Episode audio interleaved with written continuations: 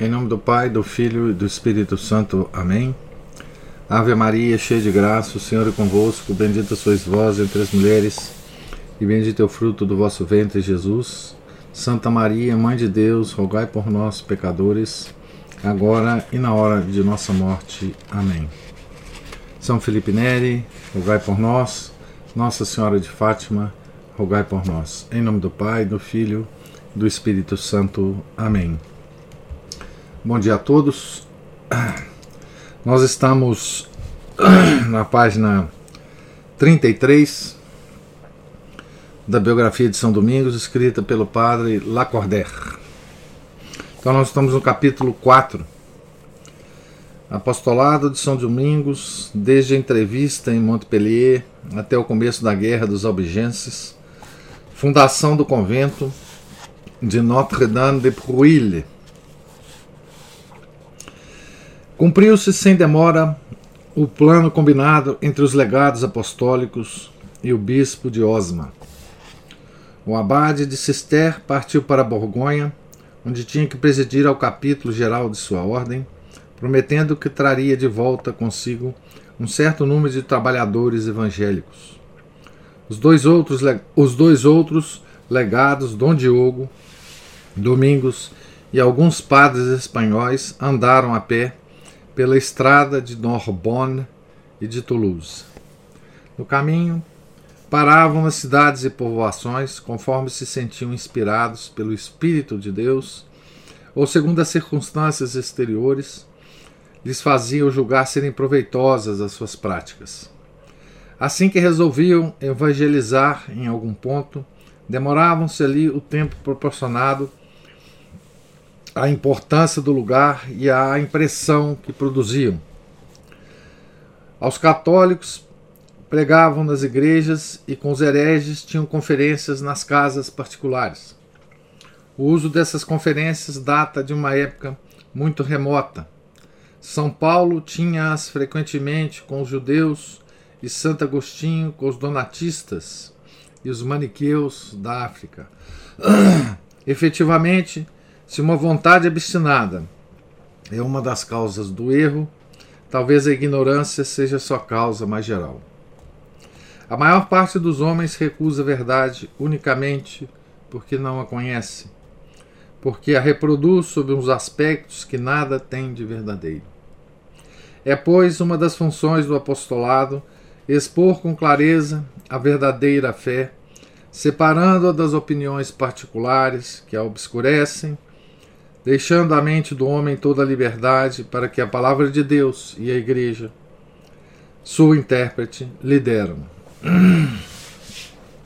Porém, esta exposição só se torna possível contanto que seja capaz de atrair aqueles que dela necessitam, que dela necessitam.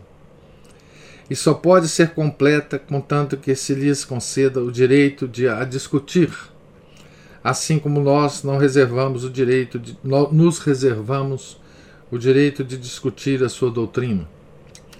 É esse o fim que se quer atingir nas conferências, campo de honra, onde alguns homens de boa fé desafiam outros homens de boa fé, onde a palavra é para todos uma arma igual e a consciência o único juiz. Se, porém, o costume das conferências é antigo, houve, todavia, o que quer que fosse de novo e arrojado nas que se realizaram então com os albigenses. Os católicos não se temiam de a miúdo, de a miúdo escolher, escolher como árbitro das discussões os seus próprios adversários e de sujeitarem a sua opinião. Convidavam para presidir a Assembleia alguns dos mais notáveis hereges, declarando de antemão que aceitavam a sua decisão sobre o valor dos argumentos dos dois partidos. Essa confiança heróica deu-lhes bom resultado. Por diversas vezes tiveram a consolação de ver que não havia contado demasiado sobre o coração humano, obtendo uma extraordinária prova dos recursos para o bem que nele se ocultam. uma das primeiras povoações onde pararam foi Caraman, próximo de Toulouse. Aí anunciaram a verdade durante oito dias, com tão bom resultado, que os seus habitantes quiseram de lá expulsar os hereges, acompanhando até uma grande distância os missionários quando eles se retiraram. Então, olha que coisa interessante aqui. Né? Ah, nós, nós vivemos hoje numa época de polêmica permanente, né? É, que não nós chegamos a lugar nenhum porque nós perdemos a noção da verdade. Né? Nesse tempo, olha que, que inovação extraordinária né? que eles fizeram. Né? Eles debatiam em público com os hereges, né? os hereges albigenses, ah, esse grupo né, de, de, de homens, e eles elegiam para para as pessoas que iam declarar né, o vencedor do debate os próprios hereges. Não? Olha que confiança em Deus, né? Esses homens tinham, né? E que confiança em si mesmos, né? Uh, no debate. Né?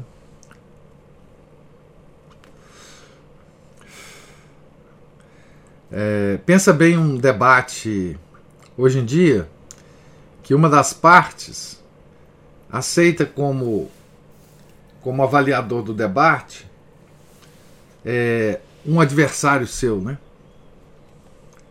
E veja, aqui estava em, em jogo a verdade última da fé, né? E, e que coisa extraordinária, né? Que, que, que, que golpe extraordinário, né? Esse pessoal deu, é, estava dando no demônio, né?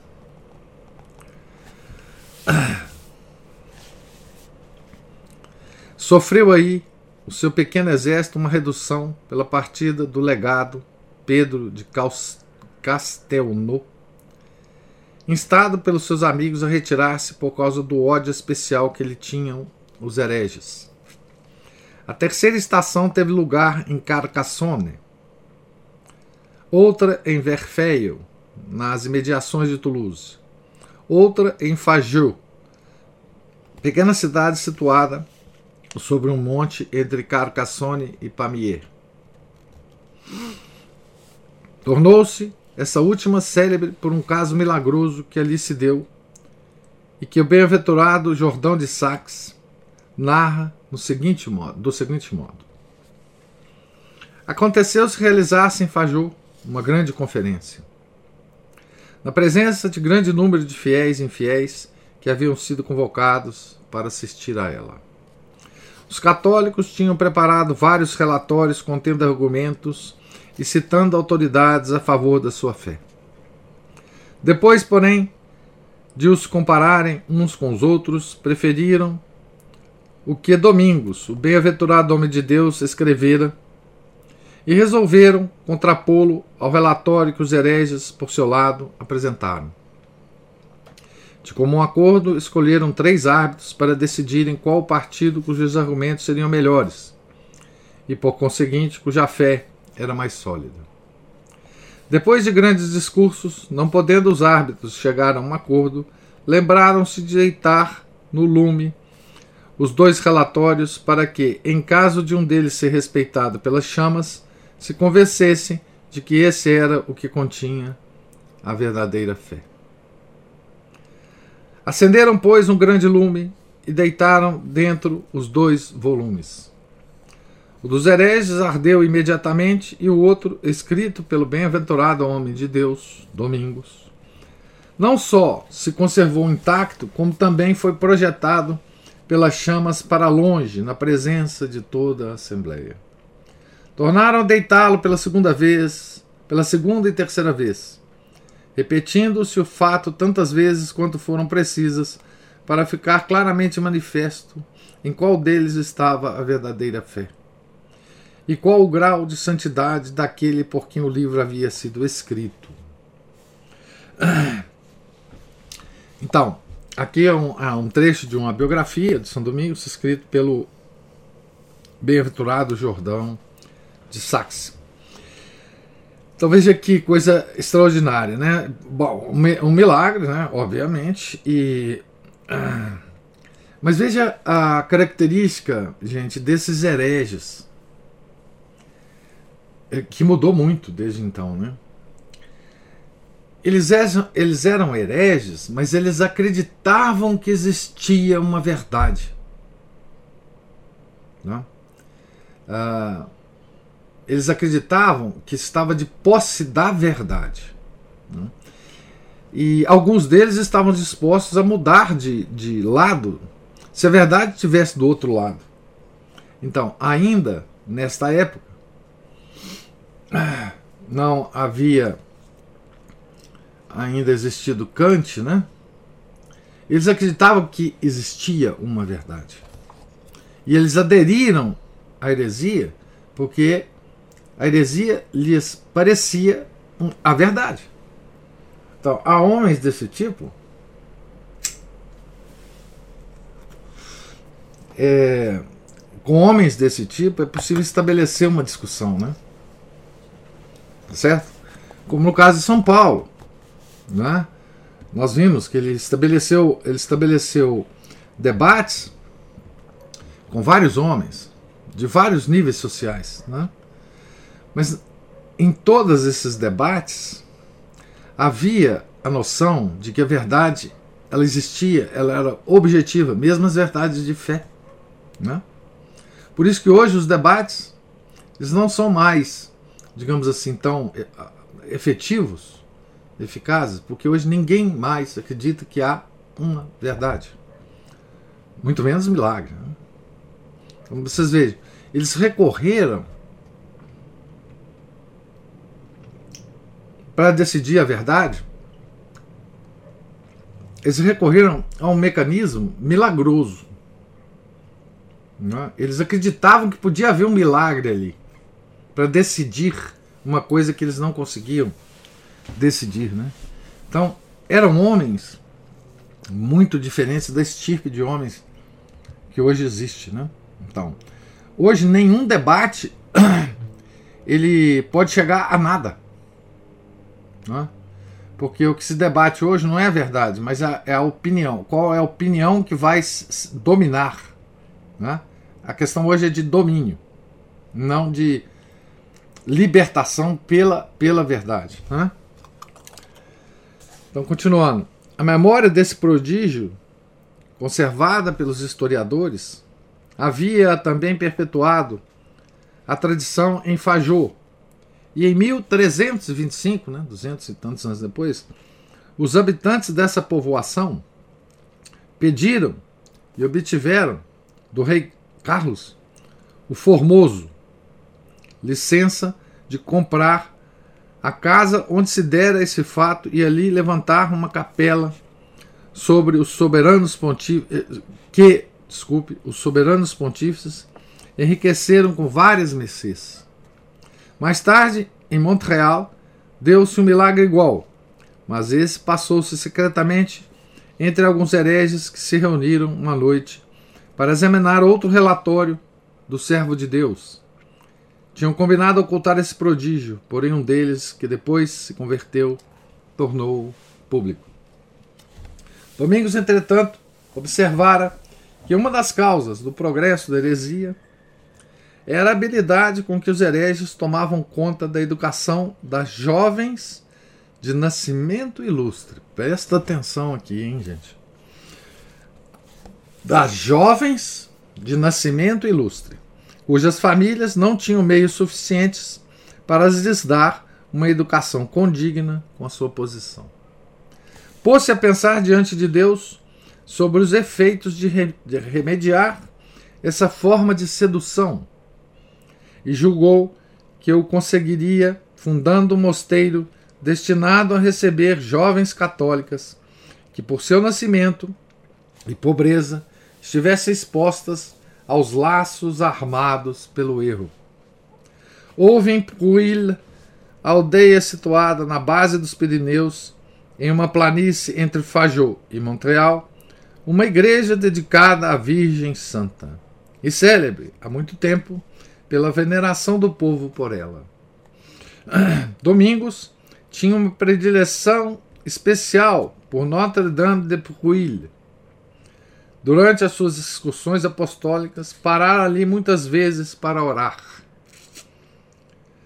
Quer subisse, quer descesse os primeiros montes dos Pirineus, o santuário de Pruil à entrada do Languedoc, aparecia-lhe sempre como um retiro de esperança e consolação. Foi, pois, ali mesmo, ao lado da igreja, que ele fundou o seu mosteiro, com o consentimento e auxílio do bispo Fulques, que fora muito recentemente elevado à sede de Toulouse. Fulques era um monge da ordem de Cister, conhecido pela pureza da sua vida e pelo ardor da sua fé. Os católicos de Toulouse haviam-no eleito bispo, depois do seu predecessor, Raimundo de Rabestens, ter sido destituído do episcopado por um decreto do soberano pontífice. Provavelmente por causa que ele estava favorecendo a heresia. Né? A sua elevação a uma sede tão importante causara uma alegria geral em toda a igreja. E quando o legado, Pedro de Castelnau, que estava gravemente doente, teve o conhecimento do caso, levantou-se na cama e, de mãos postas, deu graças a Deus. Não, não tardou que Fulques se afeiçoasse a Domingos e a Dom Diego. Diogo, desculpe.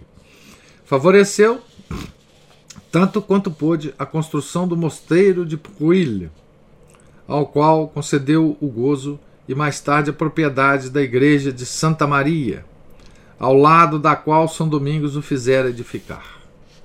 Béranger, arcebispo de Narbonne, havia-se-lhe antecipado nessa generosa proteção concedendo às religiosas quatro meses depois de sua clausura a igreja de São Martinho de Limoux, com todos os rendimentos anexos. Mais tarde, o conde Simão de Montfort e outros católicos de distinção fizeram grandes doações a Pruil, que se tornou uma casa florescente e célebre. É o primeiro mosteiro fundado por São Domingos, né? Conde Simão de Montfort, nós vamos encontrar ele daqui a pouco. Parecia que uma graça especial a protegia sempre. A guerra civil e religiosa, que pouco depois rebentou, não se aproximou dos seus muros senão para os respeitar, e ao mesmo tempo em que roubavam igrejas, arrasavam mosteiros, e a heresia armada ficava muitas vezes vencedora, Algumas pobres jovens sem defesa oravam tranquilamente em Pruil, à sombra ainda tão recente do seu claustro. É que as primeiras obras dos santos possuem uma virgindade que comove o coração de Deus, e aquele que protege a frágil haste contra a tempestade vela sobre o berço das grandes coisas. Quais o hábito e as regras da irmã, das irmãs de Pruille nesses primeiros tempos não se sabe ao certo. Tinham à sua testa uma prioreza, sobre a autoridade, porém, de Domingos, que conservou sempre a administração espiritual e temporal do mosteiro, para nunca separar as suas queridas filhas da ordem futura que já projetava, e para que fossem elas o seu primeiro ramo. Então, o, o ramo é, feminino do, da, dos dominicanos, né, foi fundado primeiro que o masculino, né, é, por causa dessa proteção que São Domingos é, via como necessária das jovens, né? tirar aquela estratégia dos hereges de seduzir as jovens. Né? Todavia, como seus trabalhos apostólicos lhe não permitiam viver em Pruille, encarregou da administração temporal um, habitante de Pamiers, que lhe era dedicado e que se chamava Guilherme Claret. Encarregou igualmente da administração espiritual um ou dois eclesiásticos, franceses ou espanhóis, cujos nomes se ignoram. São Domingos e seus coadjutores habitavam uma parte do mosteiro fora da clausura, para que essa habitação, distinta sob o mesmo teto, fosse uma garantia da unidade que havia de um dia existir entre as irmãs e os irmãos pregadores, dois rebentos do mesmo tronco. Concluídos todos os preparativos, a 27 de dezembro de 1206, dia de São João Batista, Domingos teve ventura de abrir as portas de Notre-Dame de Prouille a várias senhoras e jovens que desejavam consagrar-se a Deus pelo seu intermédio. Tais foram as primícias das instituições dominicanas. Começaram por um asilo a favor da tríplice, fragilidade do sexo, do nascimento e da pobreza. Assim como a redenção do mundo começou no seio de uma virgem pobre e filha de Davi. Notre-Dame de Prouille, solitária e modesta, Esperou ainda durante muito tempo junto à montanha pelos irmãos e irmãs que viria a ter sem conta e que levariam seu nome até os confins do mundo. Filha mais velha de um pai que avançava vagarosamente sob a paciência, direção de Deus, ela crescia em silêncio, honrando-se com a amizade de vários homens eminentes e como que embalada por eles. Domingos, que depois da conferência de Montpellier largara o título de sub, subprior de Osma para tomar o de Frei Domingos, acrescentara então a essa humilde e suave qualificação a de prior de Prouille, de modo que o chamavam Frei Domingos, prior de Prouille. Algum tempo depois dessa fundação, estando Domingos a pregar em Fajô e ficando, segundo seu costume, em oração na igreja, nove senhoras da nobreza vieram se lhe lançar aos pés, dizendo: Aqui ele vai citar um trecho de uma outra biografia antiga de São Domingos. Né? Servo de Deus, socorrei-nos. Se o que pregaste hoje é verdadeiro, então há muito que o erro nos obscureceu a imaginação. Porque aqueles a quem vós chamais hereges, nós, chama, nós chamamos homens bons. Neles temos acreditado até agora, a eles nos temos afeiçoado com todo o coração. Não sabemos agora o que havemos de pensar. Servo de Deus, tende, pois, compaixão de nós, e rogai ao Senhor vosso Deus que nos faça conhecer a fé na qual devemos viver, morrer e ser salvas. Então veja, gente, que coisa extraordinária, né? A gente fica pensando hoje que a gente conhece os cátaros, conhece toda a maldade dessa heresia, conhece toda a doutrina dessa heresia, a gente fica pensando, puxa vida, como é que o pessoal de, da, da, época caiu nessa esparrela, né? Essa, esse pequeno trecho que a gente leu, né? Senhoras da nobreza foi procurar São Domingos. E olha o que elas falam, né? Olha o que elas falam. Há muito que o erro nos obscureceu a imaginação porque aqueles a quem vós chamais hereges, nós chamamos homens bons.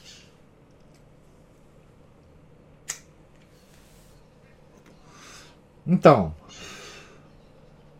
o, o obscurecimento da imaginação, né? É, fazia as pessoas considerarem bons homens maus, né? Quão fácil é isso, né? Para a gente cair, né? Na, na heresia. Quão, quão frágil é essa linha entre a, a fé verdadeira e a fé deformada pelos hereges, né? Senhoras da nobreza. Não era qualquer um. Não era um, uma, uma camponesa que criava cabra. Não era. Senhoras da nobreza. Domingos, continuando a orar baixo, depois de um certo tempo, disse-lhes: Olha o que, que São Domingos fala.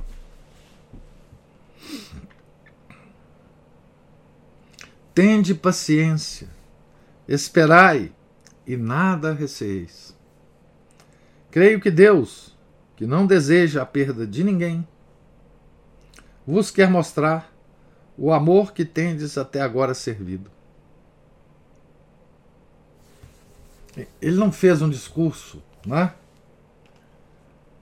contra os hereges para essas senhoras. Ele não, ele não ficou bravo com os hereges, né?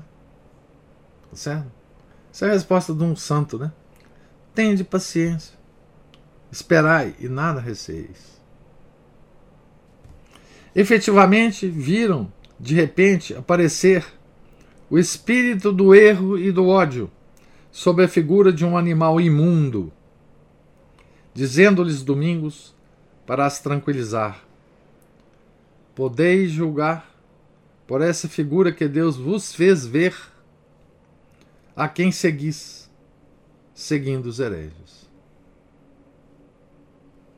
Essas, mulher, essas mulheres, dando graças a Deus, converteram-se logo irrevogavelmente à fé católica. Muitas delas mesmo se consagraram a Deus no mosteiro de Pruil, mais um milagre de, de São Domingos, né? Na primavera do ano de 1207, teve lugar em Montreal uma conferência entre os albigenses e os católicos. Eles escolheram, eles escolheram entre os seus adversários quatro árbitros, aos quais uns e outros entregaram relatórios sobre os assuntos da controvérsia. Então tinha relatórios, né? Eram, as conferências eram coisas muito bem elaboradas. Né? A discussão pública durou 15 dias, depois do que os árbitros retiraram-se sem, sem quererem pronunciar. A consciência fazia-lhes sentir a superioridade dos católicos, não lhes inspirando, porém, a coragem necessária para se declararem contra o seu partido. Contudo, 150 homens, abjurando a heresia, voltaram ao seio da igreja. O legado, Pedro de Castelnau, assistira a essa conferência. Pouco depois chegavam, igualmente a Montreal, o abade de Cister, outros doze abades da mesma ordem e cerca de vinte religiosos. Todos homens de coragem, versados nas coisas divinas e de uma santidade de, de, de vida digna da missão que vinham desempenhar. Tinham partido de Cister depois da reunião do capítulo geral e tinham se posto a caminho sem trazerem consigo nada mais do que o estrito necessário, conforme recomendação do bispo de Osma. Esse reforço reanimou a coragem dos católicos. Depois de dois anos de trabalho, chegavam finalmente a ver o fruto dos seus esforços e sentiam que não havia contado debalde com o auxílio prometido a todos os que trabalham ao serviço de Deus com uma dedicação sincera. A província de Narbonne fora evangelizada de um extremo a outro. Muitas conversões haviam se conseguido. O orgulho dos hereges fora humilhado por virtudes que excediam as suas forças, e os povos atentos a esse movimento compreendiam, enfim, que a Igreja Católica não estava para morrer. O episcopado reabilitara-se na pessoa de Fulks. Navarre, bispo de Conserans, imitava-o e aqueles dentre seus colegas que tinham apenas sido fracos acordavam do seu antigo torpor. A construção do mosteiro de Pruille incutiu ânimo na nobreza pobre e católica. Porém, o maior resultado ainda era o haverem se juntado tantos homens eminentes pelas suas virtudes, ciência e caráter num comum pensamento, o do apostolado e de terem dado a esse apostolado recente uma consistência inesperada. Contudo, faltava ainda a verdadeira unidade a esses elementos regidos por quatro diferentes autoridades: a dos legados, a dos bispos, a dos abades de Cister e a dos espanhóis. Por conseguinte, pois, a miúdo se tratava da necessidade de fundar uma ordem religiosa cujo encargo especial fosse pregar. Havendo a chegada dos cistercienses a Montreal, confirmando tudo o que estava feito, suscitando neles um desejo ainda mais forte de continuar adiante. Quem, no fundo, era o chefe dessa empresa era o bispo de Osma, ainda que, na sua qualidade de simples bispo, ele fosse inferior aos legados. E como bispo estrangeiro, dependesse no tocante à sua ação espiritual dos prelados franceses, por causa da da, da natureza local de um bispo, né? O bispo é ele manda na diocese dele, né? E ele estava muito longe da diocese dele, né? o bispo de Osma. Fora ele, porém, que pelos seus conselhos dera o impulso no, no momento em que estavam perdidas todas as esperanças. Fora ele o primeiro a pôr mãos à obra, sem nunca olhar para trás. Tinha chegado mesmo a conseguir a afeição dos hereges, que diziam dele que era impossível que um homem como ele não houvesse sido predestinado para a vida e que lhes fora por certo enviado para lhes ensinar a verdadeira doutrina.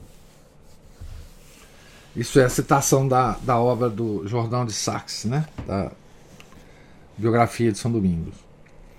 Numa palavra, essa força secreta que distingue os homens elevara-o acima de todos.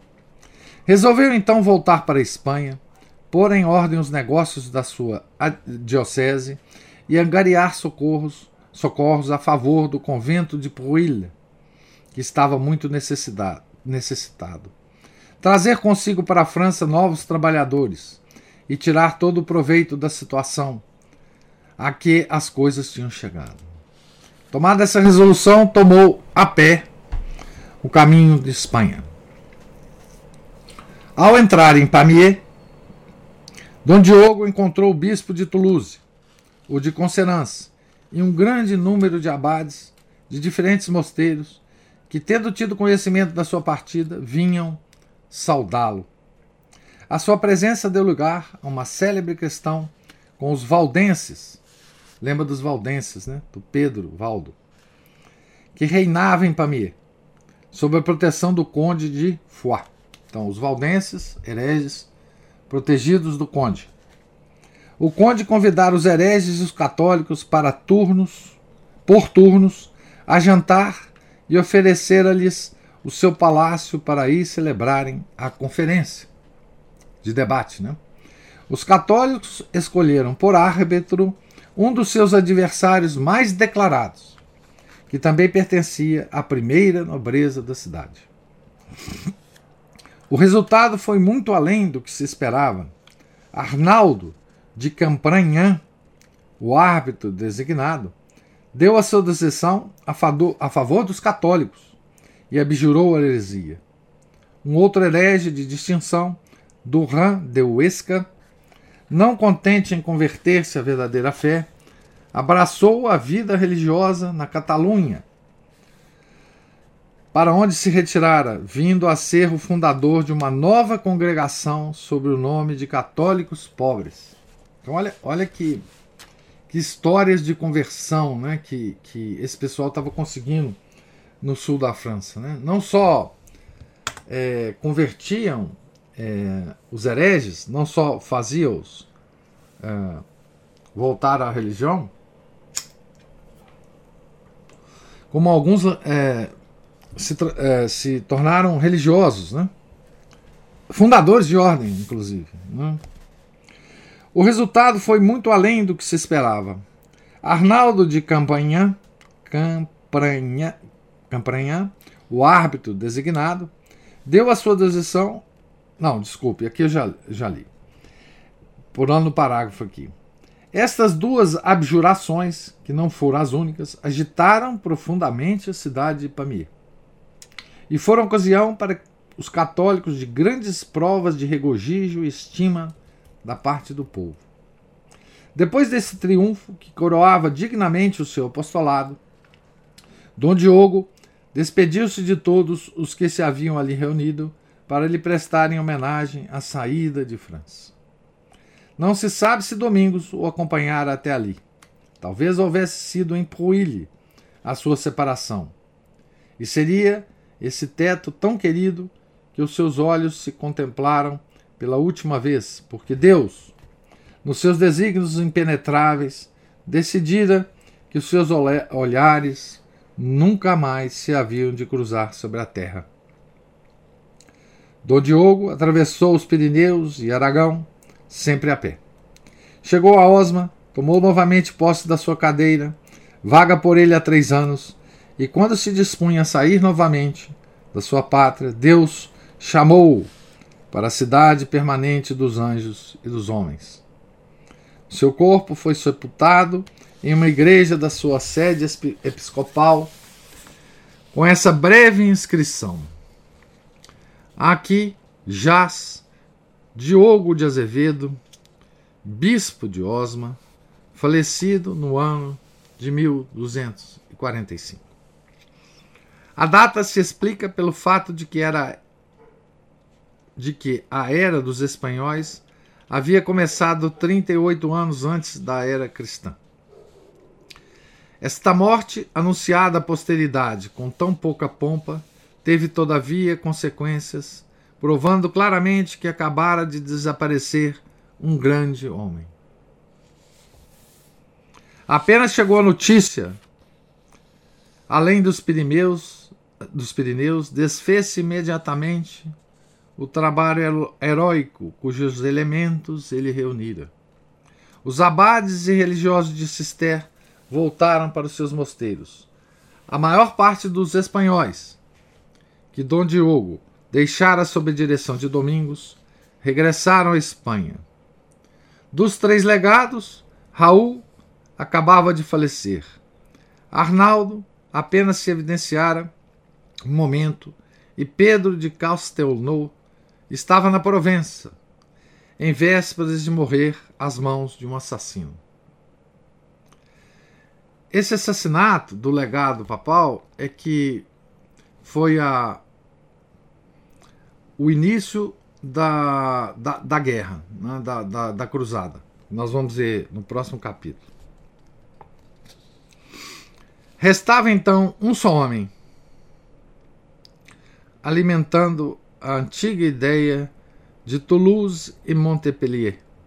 Homem novo ainda, estrangeiro, sem autoridade, que sempre havia figurado no segundo plano, não podendo de repente suprir a falta de um homem como Azevedo, em quem o episcopado, a antiguidade e a fama confirmavam o talento e virtude. Tudo quanto Domingos pôde fazer foi não sucumbir ao peso horrível dessa perda e permanecer firme sob o golpe que eu privava de um tal amigo. De um tal amigo. Foram-lhe necessários oito anos de trabalhos para preencher esse vácuo, nunca havendo homem nenhum que tivesse de gravitar mais penosamente para chegar ao seu fim e que depois o atingisse com mais assombrosa rapidez. O túmulo de Azevedo foi glorificado por vários milagres. Mais tarde, na mesma igreja em que repousam os seus restos, levantou-se uma capela a São Domingos. E a piedade religiosa reuniu-os, transportando o corpo de um sob a imagem do outro.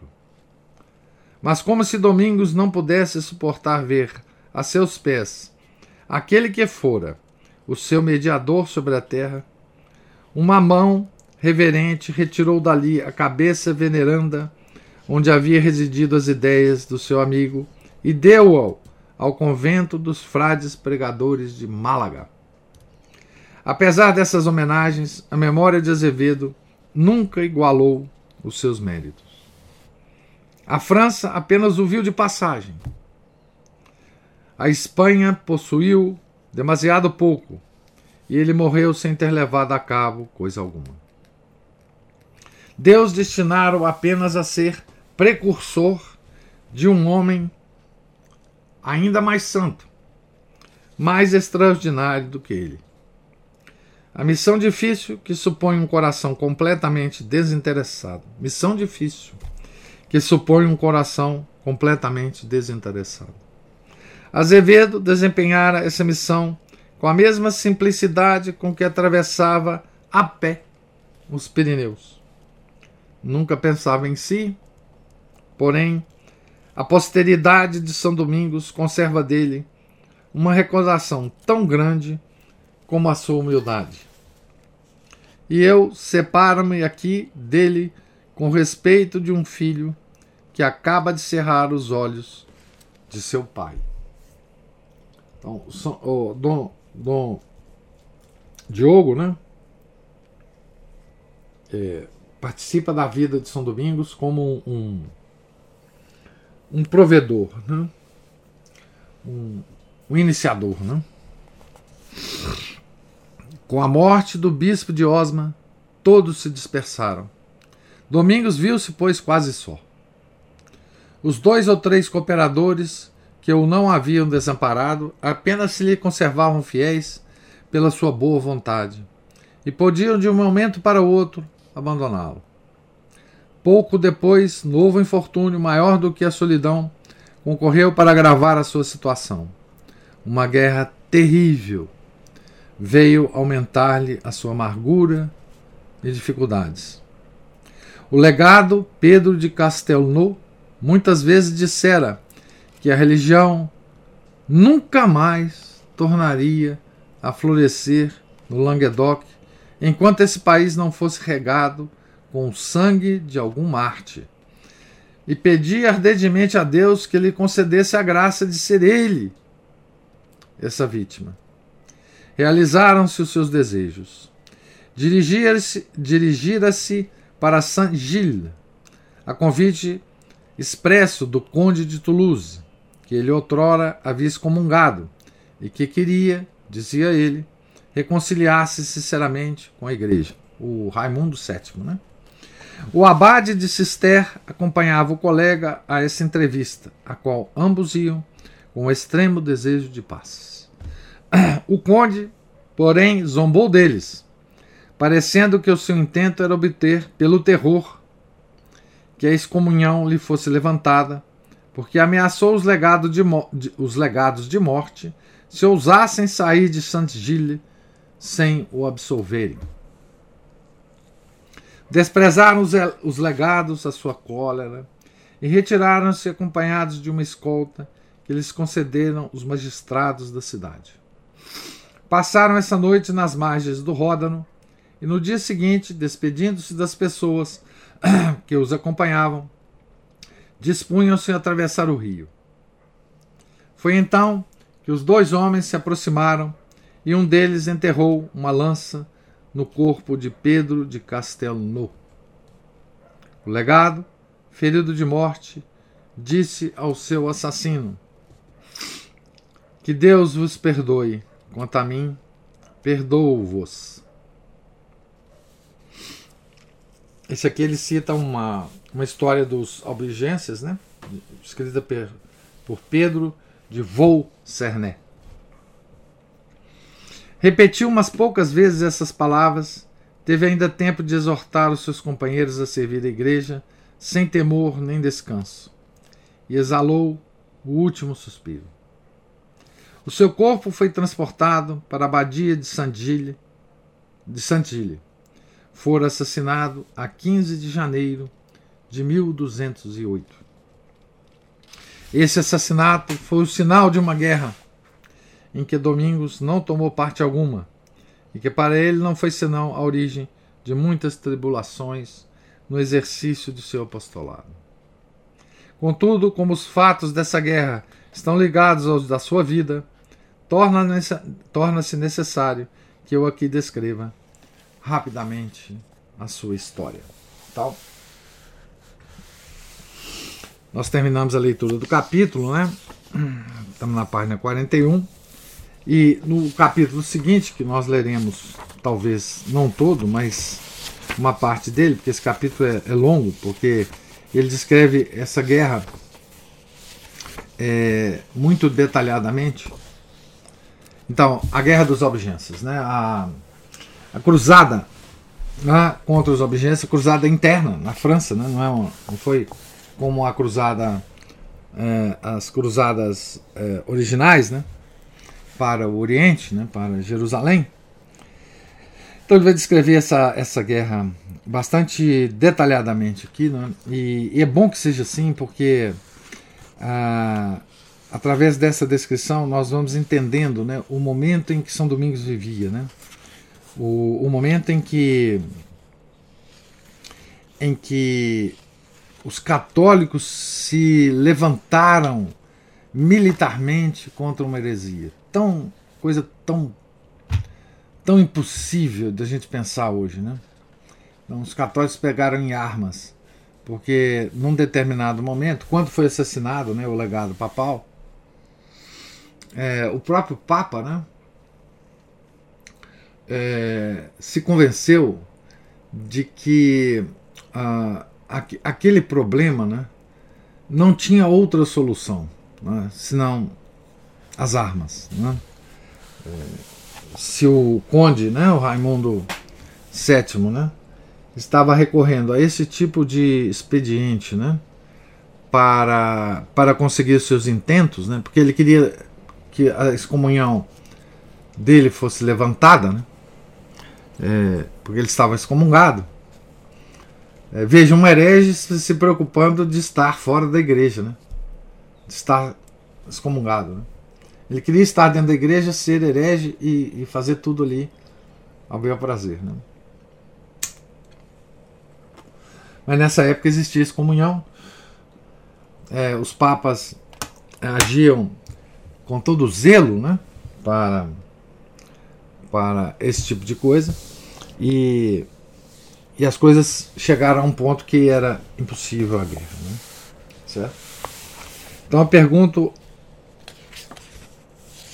a vocês agora se há algum tipo de observação, pergunta sobre essa leitura memorável, né? Uma esse, esse capítulo é, é, uma espécie de homenagem, né? Que o, o padre Lacordaire faz a a Dom Diogo, né? De Azevedo, é, o que foi o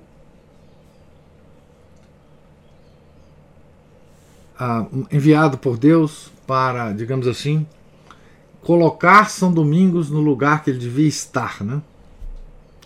no lugar em que ele devia desenvolver a sua obra.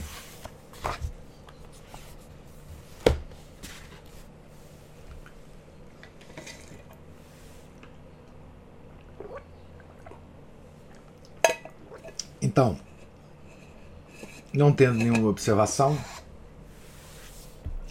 é, Deus lhes pague a presença, a paciência. É, nós amanhã começaremos a leitura na página 43, no capítulo da Guerra dos Albigenses. Né? Tenham todos um santo dia. Fiquem com Deus. Em nome do Pai, do Filho, do Espírito Santo. Amém. Ave Maria, cheia de graça, o Senhor é convosco. Bendita sois vós entre as mulheres, e bendito é o fruto do vosso ventre, Jesus. Santa Maria, Mãe de Deus, rogai por nós, pecadores, agora e na hora de nossa morte. Amém. São Felipe Neri, rogai por nós. São Domingos, rogai por nós.